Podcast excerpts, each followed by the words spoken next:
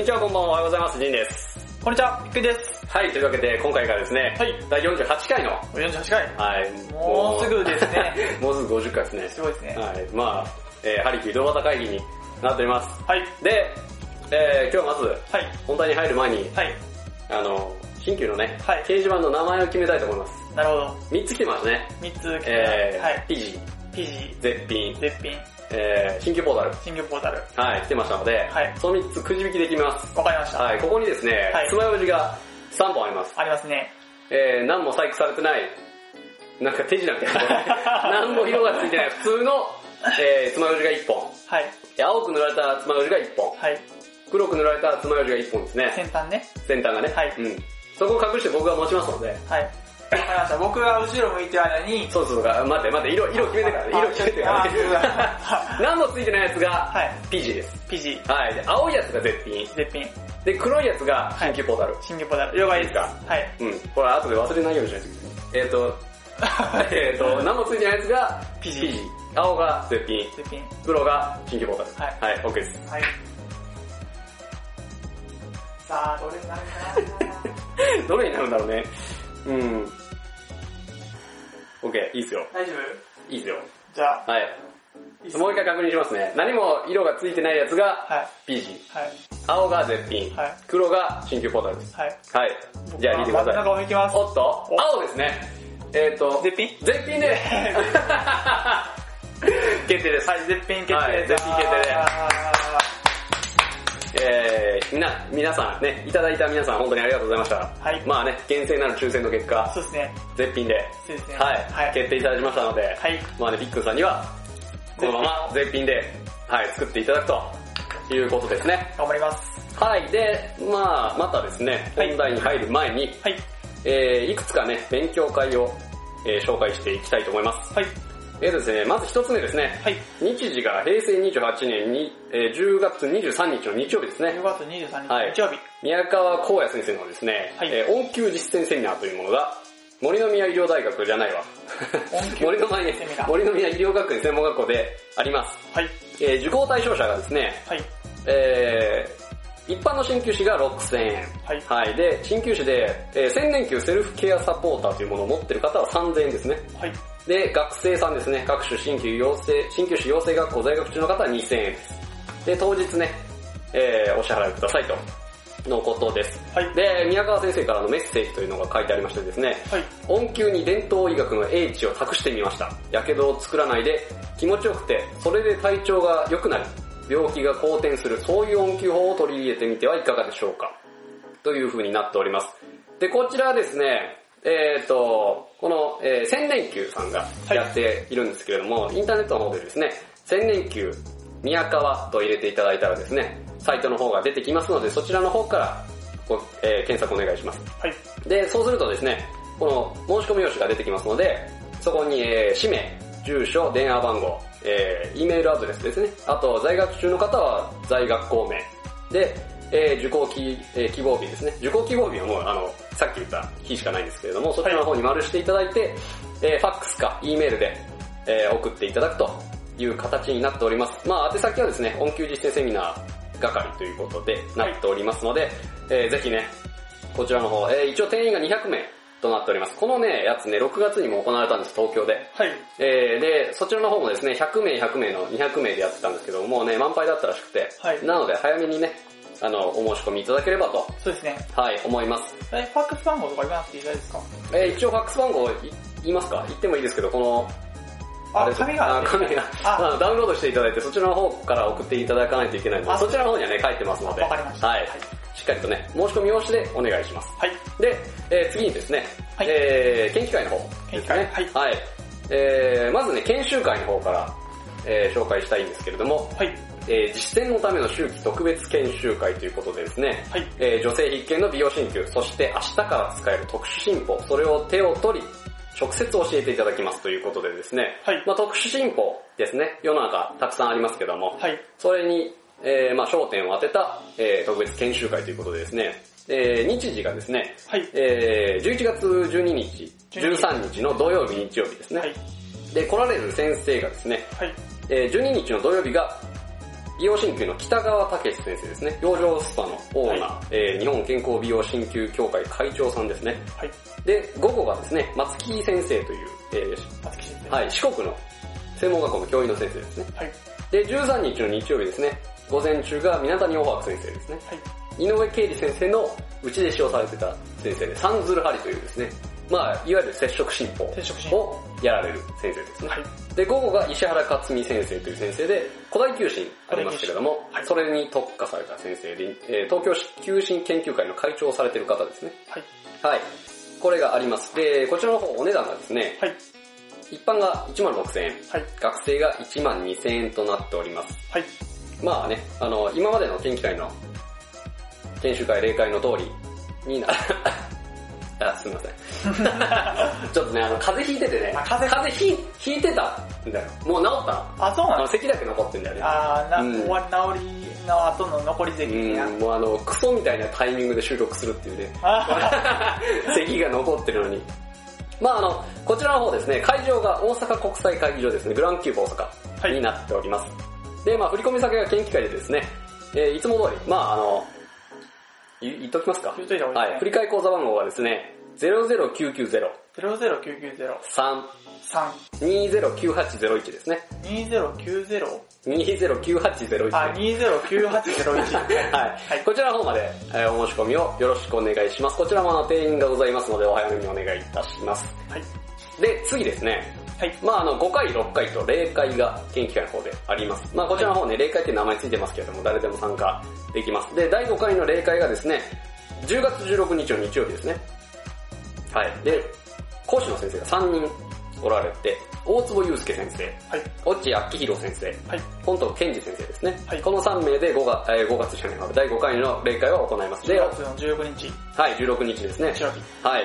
大坪祐介先生はですね、はいまあ中国に留学された、まあ3人とも中国に留学されてた先生なんですけれども、はい。講義内容としてですね、中国で学んだ難病治療を活かし、日々のえー臨床に従事されておりますので、まあそれにね、沿った内容をやっていただけるということですね。で、越智明宏先生もですね、えーこの方ね、ちょっと今ね、ここにね、手元にね、詳しい資料がないんだけど、えー膝疾患ですね。はい。スポーツ疾患のうちの膝疾患に対しての小残血のお話をしていただけるというお話でした。で、本藤健二先生はい。ですけれども、えーこの先生はですね、表地酸欠という、まあ僕もちょっと詳しいことはわからないんですけれども、そちらの方の講義をしていただけるとはい。いうことですね。で、第6回の例会がですね、12月4日、まあ今年最後はい。ですね。で、この時はですね、先ほど最初にご紹介した宮川光也先生がね、えー講義に来ていただきますので、ぜひ皆さんお越しください。で、両方ともですね、例会は参加費が一般8000円、学生が6000円となっております。で、申し込み先は先ほど言った振り替え講座までお願いします。はいで、会場もですね、同じグランキューブ大阪という風になっております。はい。はい。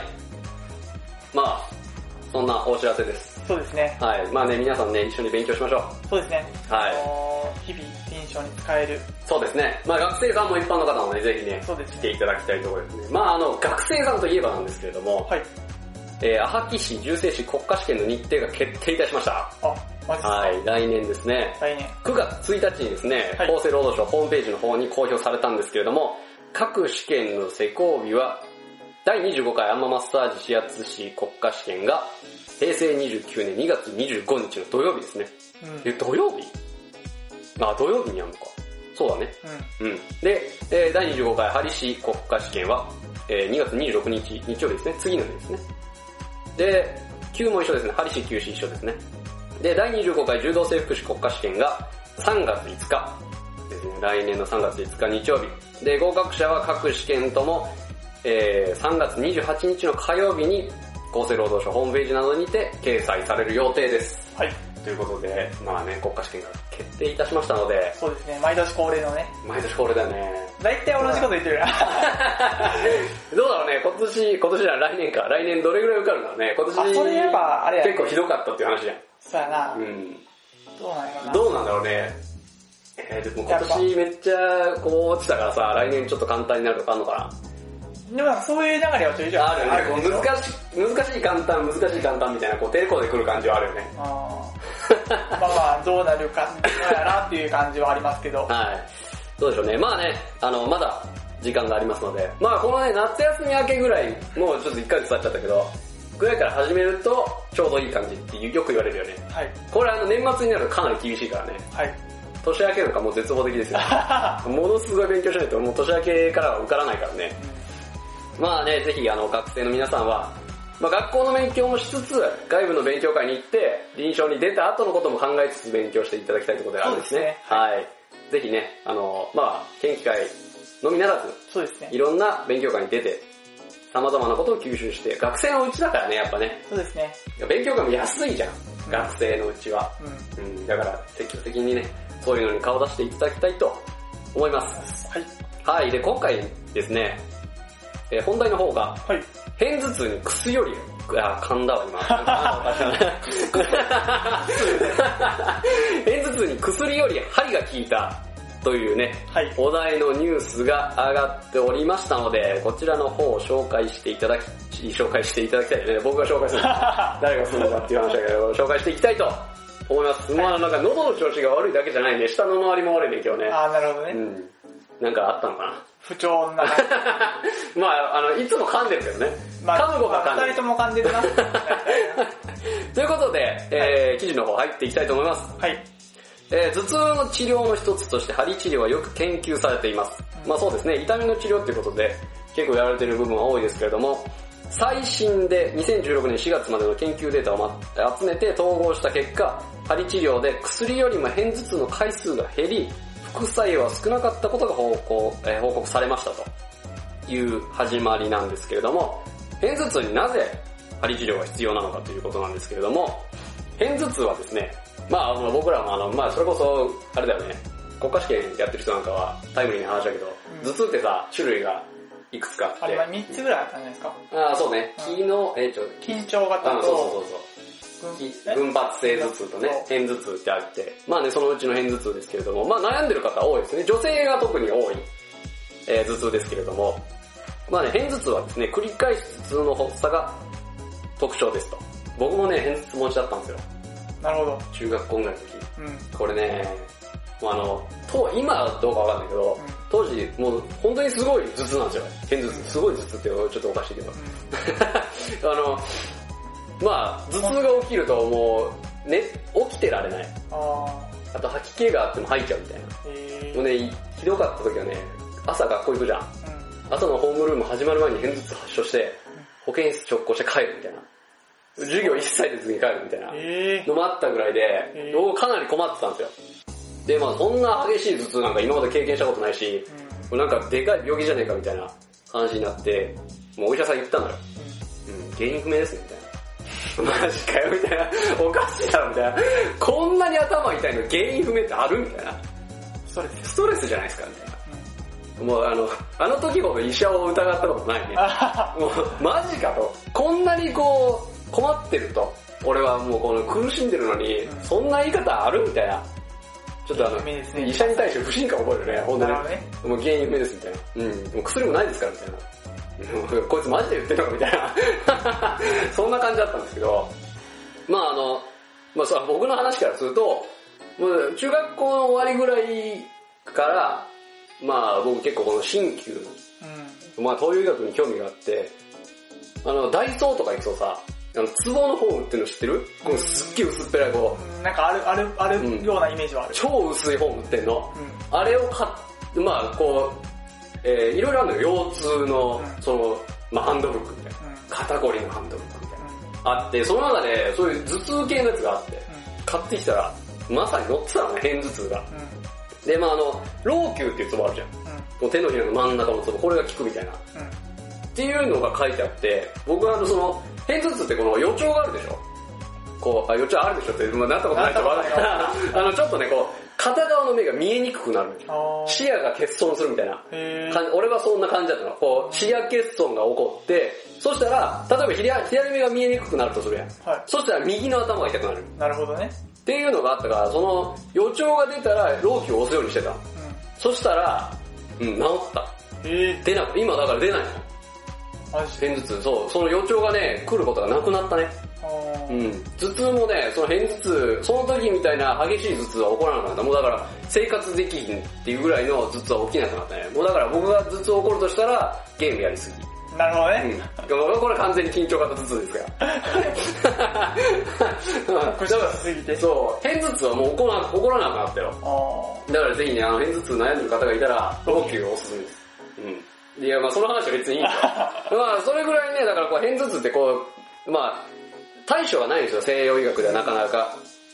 まあね、で、痛みがひどい人では仕事や日常生活もできなくなりますっていうのが書いてあるんですけど、まさにその通りですね。僕はそれを経験しました、本当に。日常生活どころじゃない。あ、なるほど。うん、大変だったよ、あれ。で、えー治療にはトリプタン製剤、エルゴタミン製剤、エヌセイズなど様々な薬が使われています。しかし、薬の効果にも限界があります。まあ僕はね、こんな薬出なかったけどね。うん。うん、あの痛み止め、ロキソニロキソニン？ン。まあ多分、僕が経験したのはもう10年ぐらい前だから、うん。それよりは今の方が多分治療は安定してはいるんだろうけど、僕の時は全然なかった、本当に。それか、あの、あのお医者さんがヤブだったか。うん。なるほどね。結構流行ってたからな。だから、うん、あの、僕がなってた時よりも今の方が多分医療、西洋薬でも対処はできるようになってはいるんだと思いますけどね。まあ一応限界があるということです。で、適切な治療をしても長年発作が消えない人もいます。これね、本当にね、地獄だよ。このね、本当にあの、なんていうの、普通の頭痛まあそれこそさっき言ったさ、ゲームしすぎてさ、頭痛するとかやったらさ、こう急に来るじゃん。まあ何の前触れもなく、ちょっと頭痛えなみたいな感じじゃん。まあ風邪、風邪とかもそうじゃん。うんもうなんか風邪ひいたらちょっと頭痛えなみたいな。それぐらいだけど、あの、偏頭痛ってさ、ものすごい頭痛がひどい上に、前兆があるのよ。じゃあ、恐怖感植え付けられ半端ないよね。だからこう、あの目が見えにくくなったら、やばい、やばい、来る、あれが来るみたいな。もうあの、地獄ですよ、本当に。あれが僕今でも続いてたら、本当に多分もうね、発狂してると思うよ。それぐらいの。もうそれぐらいひどい、偏頭痛っていうのは。悩んでる方、本当に悩んでると思いますよ。まあ長年発作が消えない人もいますと。で、薬を長く使い続ける中では、使いすぎによる薬薬物乱用頭痛にも注意が必要ですということで、副作用による頭痛もあるってことですね。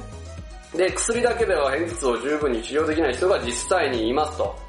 で、じゃあどうかということで、2016年4月までの研究を収集すると、ここで紹介する研究はですね、文献を集める方法により、最新の研究状況とこれまでに得られた結果をまとめたものです。まああの、一個一個詳しく説明するってわけじゃないってことね。うん。はい。で、研究班は最新で2016年4月までの範囲を参照して文献データベースを検索し、偏頭痛に対する針治療の研究報告を集めましたということで、まあ多分このインターネットとか使ってね、うんまあものをこう収集していったということですね。で、針が薬より有効ということで、集まったデータを統合すると次の結果が得られましたということで、簡単に説明するとですね、針治療を受けた人と受けなかった人を比較した研究で、針治療を受けた人のうち41%で頭痛の頻度が半分以下になっていた。なるほど。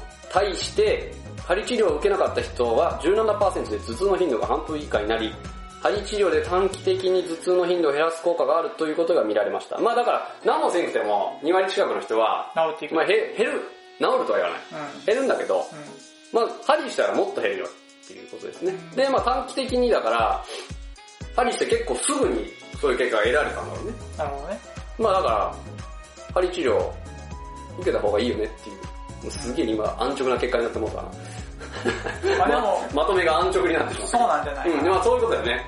単純に針受けた方が、この、偏頭痛、まあだから、例えばよ、おーまあ僕の話でいけば、ひどい時は1週間に1回とか起こるんだよ。だから1週間に1回学校休むみたいな。すっげえ、もう不登校じゃねえかこいつぐらいの勢いで休んでたんだけど、まあそれがだから減るってことですよね。だから1週間に1回だったのが1ヶ月に1回とか。うん。だからそういう結果が得られるとうん。いうことです。で、針と薬を比較した研究データからいくとですね、針治療によって短期的には薬を使うよりも偏頭痛の頻度を減らせるということが見られたわけですね。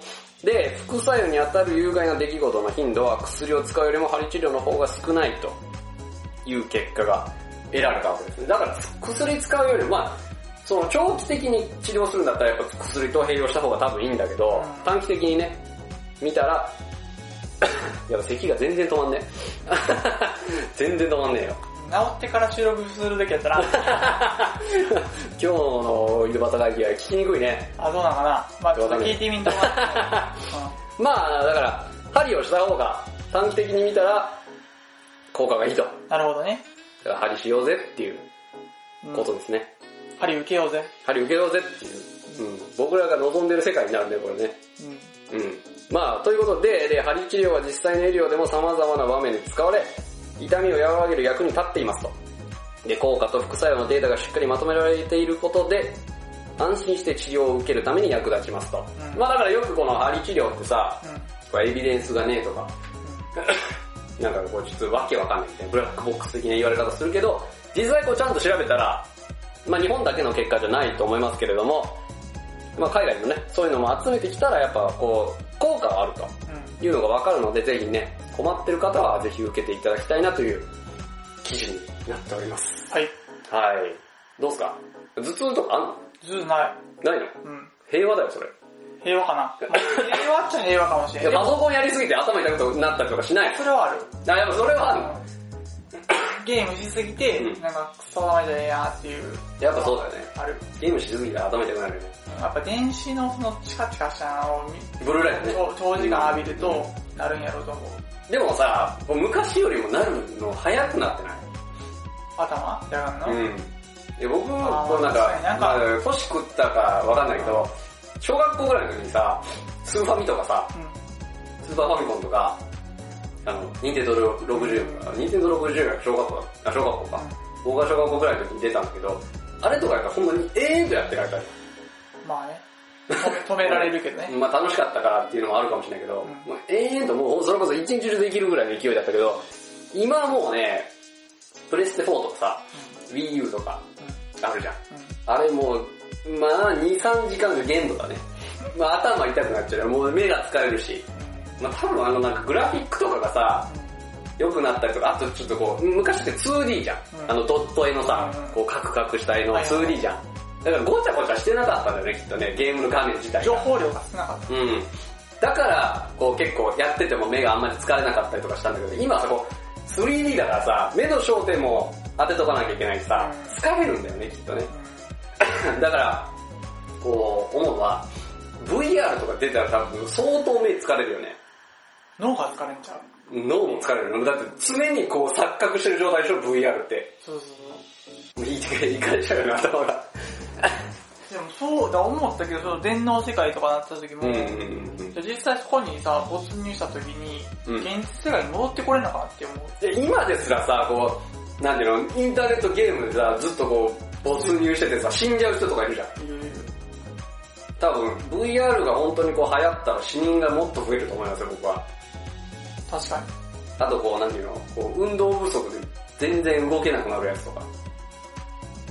そういうパターン。まあなんか、あの、世界が荒廃しちゃうね。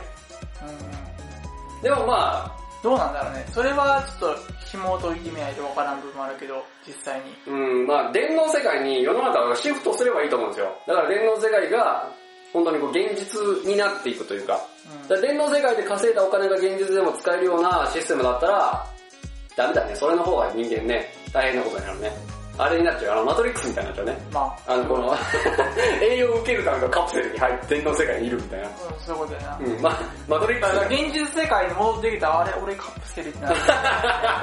そんな話になると。そうだね、なるかもしれないね。まああの、よく言うけど、こう事実は小説よりきなりっていうか、本当にそういう世界になるかもしれないね。うん。あり得るよね。だからこの、ネットカフェじゃなくてさ、その電脳カフェみたいな。没入するとこね1日5000円払ったら1日中その栄養は受け、受けれますみたいな。でもその、思うのが、うん。電脳世界にねまあ没入できるとしよう、仮に。うん、ああ、できるとしよう。でもその、時間ってうん同じなんかなって思う。あ、精神と時の部屋的な？そうそうそう。だからぼ没入してる間の感覚と、うんうん実際の現実世界に進んでる時間の感覚がうん。違ったりするんかなって。いや、それは簡単じゃない？それはできるでしょ。できんのかな？だって、まあ言ったら僕らがさ、こう、時間をさ、認識するのってさ、こう、昼と夜があって、さらに言えば時計があるからそれがわかるだけじゃん。うん。だから別に、電脳世界でその、昼と夜の感覚をさ、ちょっといじってさ、あとは時計もそれに合わせたらさ、多分わかんないと思うよ。なるほどね。ってことは、ずーっと言い過ぎて、うん。飯食わずに死んじゃうパターンあだから、だからその、電脳カフェ、電脳カフェに行くだから、電脳カフェこうあの、入ったらまず、こうそのカプセルに入るじゃん。うんで、あの、点滴をこう入れて、うんゲームに没入するみたいな。なるほどね。勝ててる。まあ、それどうなんやろうな、その世界まあ多分こう、今ここで言ってるけど、実際そんなこう、商売しようと思ったら、こう倫理的にダメだと思うけどね。だから人間の理はもうなんか、倫理的にダメだと思うけど。うん。まあなんかそこ、その世界は結構極端すぎるけど、それに近い世界はできそうな気はする。まあ、というか多分そこまでやって、それぐらいやって管理せんかったら、マジで死人が出る。うん。と思います。まあでも、それがいいのか悪いのかっていうのはわかんないけどね。確かにね。だってさ、この世の中さ、苦労してる人もいっぱいいるじゃないですか。まあ僕が苦労してないとは言わないけど、うん。苦労してる人は解き放たれるんじゃん。もうだからさ、その、例えばよ、これまあ、だから極端な話だけど、この例えばうつ病でさ、自殺しようとしてる人がいるじゃん。うんその人に3億円ぐらいバンって渡したら自殺するのやめんだって。あ、そうなの？もうやめ、やめるらしいよ。へいやだってもうあの、お金さお金がそんだけあればさ、別に自由気ままにさ、好きなことして食らわせるわけじゃん。うん。今まで感じてたその、まあ例えばさ、こう、うん破産しましたとか束さ。そうそうそう、そういうこの、負の束縛からさ、解き放たれるわけよ、そんだけ金あったら。まあ言ったらこう、海外に移住してさ、自由気ままに過ごすのもありやし、ねそんぐらいのことができる金をポンって渡しちゃったら、自殺しないんだって。へえ。だからそういう意味では、だからそういう、うつ傾向、うつ傾向っていうか、そそこまで思い詰めてる人に、で、のそのその人たち電脳世界に住んでもらったら、うん。まあ、楽しいんじゃない？死なないよね。だって電脳世界って何でもできるもんね。まあでも、まあその、まあ僕ちょっと一つ気になってるのが、うん。まあ VR の世界になるじゃん。まあこれあのプレステ4で、プレステ4かな？あるゲームなんだけど、あの一回死んだらもう二度と起動できないゲームっていうのがあるんだって。そうなんの？そう。ということでゲームがそうそうそうそう。もうだから、例えばよ。いや、それも確か FPS なんだよね。あの、銃でこう戦うゲームなんだけど。それガチで死んじゃったそうそうそうそう。まあだからその、まあ COD とかババトルフィールドとか、あとサドンアタックとかあるじゃないですか。FPS のゲームって。でもあのゲームって無限に生き返れるじゃん。うん。こう死んだらリスポーンって言ってさ、最初のこの生き返るわな生き返るポイントに行ってさ、もう一回こう戦場に入れるじゃないですか。それがもう二度とできないんだって。一回死ぬじゃん。こう撃たれて。自分が死ぬとするやん。FPS ってこう、い一人以上のうん自分の視点でできるゲームじゃないですか。あの、死んだら、あの、そのゲームも、その、だから試合、一試合できなくなるんじゃなくて、二度とゲームが起動しなくなるらしい。うん。絶対流行らへんやん。だってさ、起動しなくなるんやったら、例えばオンラインで繋がってたとしても、そうそう、オンラインゲームだよ、それ。オンラインゲームやろ、うんでだんだん減っていくやん、数がバーってやっていく人は。そうだね。そうやろ、うんってことは、最後まで残ってその人強いけど、誰にもアピールできんやん。そうだね。だからこう、だから、だから現実世界と一緒だよね。うん。だから、バトルロ入ってる人全員殺したら自分一人になっちゃうっていうゲームですよ。うんバトルロワイヤル。うんうんうん。っていうゲームがあるんだって。でもだからそれをさ、電脳世界でやっちゃったらさ、あもしかしたら、もうだから、ログアウトもできないし、もう起動することもないから、植物人間みたいな、ーなるほどね。っていう悪いゲームができる可能性もあるよね。電脳世界だったら。まあそれは作り手の問題じゃん。作り手が悪いやついるで。いやでも、でも、それは、悪いやつがいて、それを作ったからって、それが流行るわけじゃないかもしれないわけやんか。いやでもあの、僕が思うにね、うん。おそらく電脳世界がそういう一般的になっていったら、うん。その世の中のスリルってなくなると思うんですよ。だんだん。そうなんかな。だって、ずっと、例えばよ、うんさっき言ってた FPS のゲーム、もう無限に生き返れるゲームだったらさ、この、生きるか死ぬかっていう、その、感覚がなくなっていくわけじゃないですか。で、まあ、まあまあ聞いた話だけど、あの、米軍とかの新兵、新しく入ってきた兵士の人に FPS やらせるんだって。なんでそういうことやらせるかっていうと、この、人を撃つっていう感覚をなくしていくんだって、そのゲームをやることで。だから戦場に出て敵が目の前に来た時に、その、引き金を引く、その躊躇をなくすためにゲームで引き金を引かせまくるらしい。うーん。で、その感覚をなくして、要は反射的に敵が来たら、この指を動かすっていう、それを植え付けちゃうらしいんだけど、要はそういうことになっていったらきっとこの世の中の戦争とかもそういう風にシフトしていくと思うんですよ。だからまあね、このだから COD で戦争するみたいなもんですよね。まあでもそういうことじゃない。今、今は電脳世界での、うん電脳世界がサイバー、サイバー戦争みたいな。だからその、今さ、世の中こう、いろいろエクストリームなスポーツっていっぱいあるじゃないですか。崖から飛び降りてみたりとかさ。そういう感覚を電脳世界で求めていったら多分そういうゲームになっていくんだよね。もうあの一度でも死んだらもう死にますっていうゲーム。うん電脳世界で、電脳世界で。じゃあそう、スリル、スリルが。現実とリンクしてるってこと？そうそうそう。だからもうあの二度と起きれませんみたいな。死んだら。うそういうスリル。んでもそれってさ、うん。どうなんだろうな？そのリンまあまあクし、倫理的電にはダメ脳世界として、うんいや、いや、でもそれリンクして、まあしたとしても、うん。言っちゃえば、その後の世界が終わらんわけやんか。要は、死んだ後の世界。いや、言っちゃえば現実の話やん。現実今死んうんはいはいはいそうでで、その死後の世界みたいな話もするわけやんか。うん。そのバーチャルの電脳の世界と、は現実の世界がリンクして、そのゲームで死んで、いや、死にましたってなった時に、どうなんの？みたいななるわけやんか。い。だからもう起きないよね、そいつは。起きないだけなんかな。起きないから邪魔だからもう、捨てられる。いいかかっちゃうから。もうダメです。そういう破棄ですわ。破棄。うん。じゃあ物扱いですよね、もうね。じゃあ、あれだね、その、今のそのリアルの世界とは違う、違う現実があるみたいな感じだな。まあそうだよね。だから、本当にだから、マトリックスみたいな状態だよね。うん。で自分がこう、いる世界が電脳世界かもしれない。っていう話だったよね、あれはね。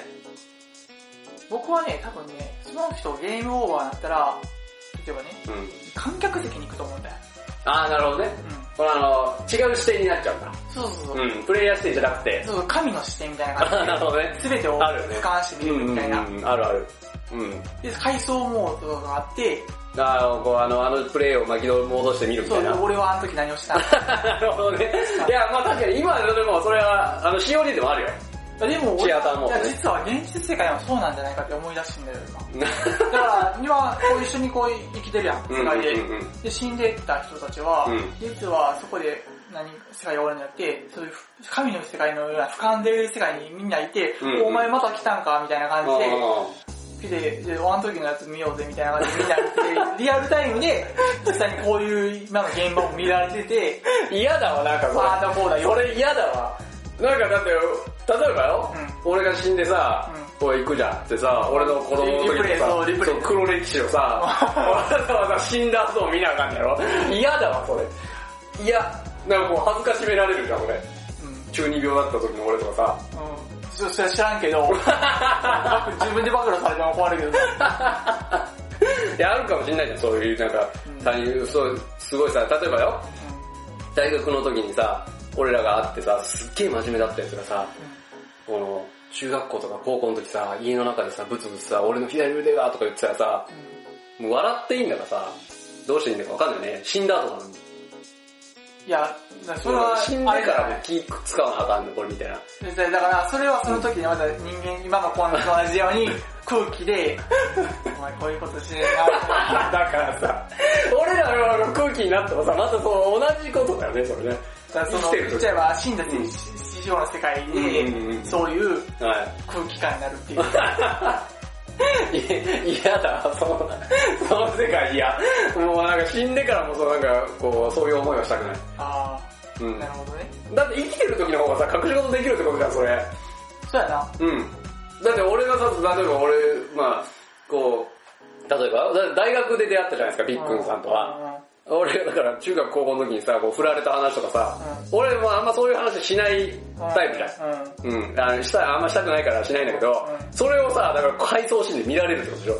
話すよりもいや、でも、でもそれは、基本的にはうん暗黙の了解でうん、そういうことは、うん。あまあ、見ないよとかいうのがあるかもしれない。その世界では。実は。だから、だからそれを発見することで、あ、そうやったら見ようかなって終わってるよ。終わってるよ、それ。もう、どうせ、それちっちゃいさ、ブラウン管とかだったらいいけどさ、あの渋谷のマルキューマニアのパブリックビューイングみたいなさ、でかいさ、やつでさ、いろんな人が見てるとかだったら、本当にもう、もう一回知りたいよ、なっらね。でももう一回死んでも同じ世界に。そうだよね、もう一回死んでも同じだからね。だで早く生まれ変わりたいとかなるかな、それで。なるほどね。うん、もうだから、リセット。リセット。やだわリセットできない。運命なんでお前口でも言ったことねえの映像で見られなきゃいけないの？絶対嫌だよ。配送される。いやいや。まあ、うん、でも見てみたい過去とはがあるよね。なるほど。うん。全然もう新居の話関係ねえけどな、今な。あのね、今ね、思い出したんだけど、はい。あの、ホッシーさんいたじゃないですか、新旧ポータルの、あはいはいあの、名前くださったの今日は選ばれなかったけど、はい。あの方がですね、あの、前回の、あの勉強会のね、はい。勉強会じゃねえよ、勉強会じゃねえ、あの、視覚障害者とあー性感者の人がいがみ合ってるみたいな話したじゃないですか。はいあれに対してね、コメントをくださって、はい。えー、まあ昨日最新版を拝聴いたしましたと。僕自身も弱視で、えー、資格特別支援学校の出身ですと。うん。うん。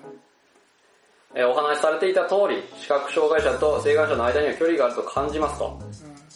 スクリーンでのスライドやデモンストレーションが見えない分、視覚障害者の勉強会に偏ってしまいます。まあそうだよね。僕らがやってる勉強会もやっぱ、目が見えるってことが、まあ暗黙の前提みたいなとこあるじゃん。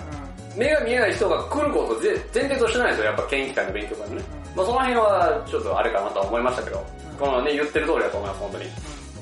で、まあお互いが高め合うことのできる勉強会のスタイルを検討、社会で提案してみませんか？もしもちろん協力しますよ、という、ね、ありがたいメッセージを本当にありがとうございます。本当に、その、まあ今のお話だったら、はい結構その、まあ視覚に障害がある人と、うんまあ性眼者というところの焦点やけど、うんうんまあそれ以外の、まあ障害なり、なんかいろんなものを不自由に感じてる人がいるわけじゃないですか。でも、まあねその人と触れ合わんと、うん。はいはい。わからんわけよね。こっちも。そうね。一般の人もそうやけど、それはそうですね。間違いない。わからへんねんな。は分かって初めて、やっぱりその人の痛みを自分で経験しんと分からんっていうのもそういうい。ことそうですね。で僕は、まあ、たまに言ってますけど、こう患者さんの気持ちになるって言うじゃないですか。うん。うん。うん。よく。なれるわけねえだろって思いますよね。あ例えばよ、風邪ひいたと、風邪の人の。気持ちになれって言われたら分かるんですよ。自分もひいたことあるから。なるほどね。じゃあ、癌の人の気持ち、痛みを知れ、あの、癌癌の人の立場になって考えろって言われたら考えられるわけないんですよ。うん。僕だってでもそこやね。うんそれで、いや考えられないって結論付けて距離を置くのか、はいはい少しでも理解しようと思って寄り添うのかそうそう、だから、違いはあると思そう。だから、なった人に触れ合わないと分かんないんですよね。一番、その気持ちに近づくためにはなった人、その現状にいる人に話を聞いたりとか、う。同じような生活を送ってみたりとか、そういうことをしないと分かんないんですよ。だから学校のね、座学で、じゃあまあ例えばよ、まあ今言ったガンとか、だからそういう人ってこう、痛みが強くて、だからそういうのに針効くんだよと。じゃあガンの患者さんの気持ちになって針してあげた方がいいよみたいな。わかるわけねえだろ、こんな座学でと思うね。気持ちなんて。まあそこはどうなんやろうな。確かにそう言われるとそう思うかもしれんけど、でもそれを伝える側は、それでも言わへんかったら、うん。言わへんかったらそれすらも知らんわけやん。そそのうんうんうんうん。気持ちっていうかまあだからその、文面上だからこういう痛みがありますとかそういうのを教えるのはいいんだけど、このなんていうのかな、もうなんていうの、殿下の宝刀のごとくさ、患者さんの気持ちになって治療しろとかさ、言うじゃん。まあ 口を酸っぱくさ、耳にタコができるまでうん言うじゃないですか。うんじゃあお前は患者の気患者さんの気持ちの何が分かってんだっていう。まあでもそれを突き詰めていくと心理学的なところも出てくるし、まあ要は、はい。わからん、わからんのは多分普通に全員わからんと思う。いや、分かんないだっ。て、俺はジンさんが何考えてるかもわからへんうんし、うんうん。あの、何を悩んでるかも、うんまあ、ある程度その察したいっていう部分ではあるかもしれんけど、でも、実際にそれがほんまにそうなのかどうかっていうのがわからへんわけやん。そうですね。僕は嘘ついてるかもしれないからね。そう、で、俺、俺自身も、うんその、何で悩んでるかとかを、はいはいまあ、ほんまに分かられる相手なんかいるのかっていうところがあるわけよ、実際に。でもそれは、要は、まあ、それこそ日本人特有の思いやりっていうみたいなんやけど、うんうんまあ、寄り添うところ。はいだから分からんくてもいいけど、分かろうとする姿勢が。美美徳的あな。あ、そうね。まあ、そのかそれを多分先生たちは言ってるんだと思う分かろうとするっていう、その、まあコミュニケーションをそこで取るっていうのが、とても大事だと思うんですけど、あの、なんていうかな、履き違えてるっていうか、あこう、俺は患者さんのために、みたいな。ー患者の痛みが俺はわかるぜみたいな人いるじゃん、たまに。それを口に出す人は、また別別の人やから。いるじゃん。それはまた別の人。うんそれは、こう、なんていうの、恩着せがましくさ、そういうことを話す人いるじゃないですか。それはまた別の人や。ん結局そういう人は、うん。まあ結局何もできてないわけやん。はあの、わかるって言っちゃってるってことは分かってないよってい。いううん。いうことになるから、うん。まあ、うん、それはそうなんっていうだけやけど、俺からしたら。うんそういう人にはね。いや、だから、まあ、まあそうなんでいいんだけど、こう、なんかあの、まあ、俺のポリシーに反する。ああ、そこをね。うん。わからないもんだって。うん。だからさ、例えばよ、うん。例えばよ、この、かんまあ俺経験あるんだけど、そういう経験が。うん。患者さんにさ、うん。いやーこの前検査したら、ガンって言われたんだよねうん。って、もう治療中に言われたとするじゃん。うん。もうなんて言ったらいいかわかんないもんね。なんでかって言ったら俺、ガンの人の気持ちがわかんないからなんだよね、それって。でもそれを素直に言ったらいいと思う、俺は。そうだから、俺はだからそこで何も返せなかったのよ。ああ、そうなんですかぐらいしか言わな言えなかったんだけど、だからそれってさ、俺が理解してないからじゃん。ガンの気持ちを。うん。うん。でも相手からしたら、そうなんですかで、例えば終わるとするやんか。すると、なんか、なんかガンって言ったことを相手にこう重くしたかなって気遣ったりとか、うん。あとなんか距離を置かれたり、それだけで会話終わったとしたら、それで距離を置かれたのかなって思うかもしれん。だからまあまあ、それで終わらんと、だから、どう、まあどういう感じだ例えばったかみたいなそうなんで。すかって言って、うんあ、でも僕がなったことないんで、実際どういう気持ちで苦しんでるかわかんないんですよって素直に言うああ、とまあね。伝わると思う、う相手に。ん。いや、そうなんだって。うん。確かに。ならんとわからんよなって向こうも理解してうんくれるやんか。それは多分、吐露した方がいいと思う、自分で。ちゃんと。まああと、わからんなら、うんわからんってことを言う方がいいと思う、その都度。だから、あの、まあ、まあピックンさんの言うことは、とても、今、俺の心に響いたけど、俺が今何を言いたかったかっていうと、結局患者さんの気持ちがわかんないんですよ。それは俺もわからん。そうだから、こうやって、それを言うと患者さんだけじゃなくて、うん。誰の心も。まあ待って待って、患者さんにくくろ。ちょっとちょっとは新居の話だからこう、もうさ、こう、偉そうな人がさ、うん患者さんの気持ちになって治療しなきゃみたいなうん言うけど、結局、じゃあそういう時に、言葉が出てこないっていうのは分かんないんだよね。うんだから、結局ね。じゃあまあそんなこと言うなよって思うんだよ。ーじゃなくてさ、確かに、そう、うんあの、ジンさんがうん言っている、うんいや、お前は分かってんのかよっていうことが言いたいっていう部分があるでしょ？そうそうそう。うんうん確かに、それはそうやと思う。だから俺のポリシーに反するんだね、それはね。分かってる気持ちで治療するのは。分かんないんだから。うだから分かんないってことを認めて、ん。そうそうそう。一生懸命治療する。その人を、その人の気持ちは分かんないけど、う少しでも良くなるように、その人の気持ちが少しでも軽くなるように、ん。だから別に俺らさ漫才師じゃないし、まあそれはメンタルヘルスのケアも僕らの仕事だって言われるけど、うん。一番はさ、針してお給することが僕らの仕事じゃないですか。だから。だからさ、こう小手先のさ、上辺だけの気持ちでさ、うん辛いですよねとか、言いたくないとね。そう、痛いですよねとかう、ん知らないのにさ、う言いたくないんだよね。だとしたら僕は、まあそれは何も言わないっていうのもあれだけど、それよりだったらもう全力でその人の針をしてその人の気持ちを、俺は針で、針とかお灸でその人の気持ちを和らげられるような鍼灸師の方がいいんじゃないかなっていう、僕のポリシーですね、それん。はねなる。ほどね。上辺だけの言葉でうん相手の気持ちを軽くしようっていうのが僕、あんまり好きじゃないんですよね。まあそれは上辺だけじゃない人もいるだろうけど、でもそれは、まあ確かに、まあ、言葉って結構、まあ武器の部分もあるから、うん相手にこう攻撃もできるけやそうんね。かもちろんその、それだけじゃなくて。相手を救ったりもすることができる素晴らしいものではあるけど。それがやっぱりその難しいのは、口に出してしまったことは、一応その人の相手にも、まあささっきも言った刺さったりとかすると、まあそれがやっぱりずっと引きずる人もいるわけやん。抜けないからね。抜けなかったりすると。っていうと、まあやっぱりそこどういう風に発言したらいいんかなとかっていう風に悩む時もあるかもしれんけど、まあ俺もさっき言った復唱するけどさ、要は患者さんの気持ちは俺も絶対わからんと思う。うん最終的にはうん。うんうんうん。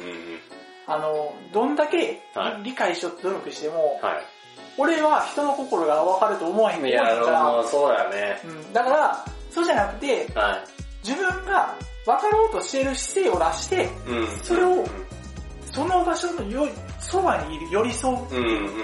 その姿勢をはいはい。治療で出すのがいいんじゃないかなっていうふうには思う。だから分かる、分かろうとするけど、分からん自分もいる葛藤はあるけど、はい。いや分からんかったら俺は分からんよっていうことを相手に伝えて、うん。辛いですかっていうことをコミュニケーション取る取るしかないかなっていうふうには思う。うん、まあ確かにね、わからないってことを素直に伝えるのも一つあるのかもしれない。俺はいつもそうしてる。うん、確かにね。分からんときは分からん。いや、だから結構めんどくさがられる。いや、まあ、なあの、友達付き合いノーと言える日本人だね。うん、じゃあだから、ノーと言えるというか、まあ、イエスも言うけど、じゃなくて、その、ねえ、ほんまにわからんときはわからんって、わかうんわからんって言うから、まあ、めんどくさいけど、めんどくさいやつがな、まあ、しゃあないな、ぐらいで、みんな許してくれてんのかなっていう甘えが多少あるけど。まあ、だからこの、まあなかなかね、そういう重い患者さん見る機会が日本の鍼灸師の方って少ないかもしれないんですけど、まあ、言ってしまえば、肩こり感じない人もいるわけで。うん。じゃあ肩こりの人の気持ちわかんのかよっていう話になったら、きっとわかんないんだよね。何が辛いかとか。やっぱそれ、紙面上、の人によって、その、違うやんか。違うね。だから、実際肩こりのう人に、ん。辛さわかんのかよって言われた時に、いや、わからん、前提やけどわからんけど、うんでも、多分それ自分が持ってる辛さと、また別の一人の肩こりの辛さってちゃうかもしれんって思うねそんなーって思った。りするから、うんその時は、その人に対してはやっぱり、あわからんけど、っていう話をしながら、うんまあ、俺は接するかな。とりあえずその、ちょっと今のでさ、うん全然関係ないこと思い出した時に、うん、あの、関西の人、特に大阪の人、いろいろこう喋った後に、うん、うん。知らんけど。ああ、言う。言う言う。関東の人はそれイライラするらしいよ。あ、知らんのかよみたいな。まああの、例えばよ。うん例えばう、んどこどこの誰々がさ、みたいな、誰々と付き合ってるらしいよ。知らんけど。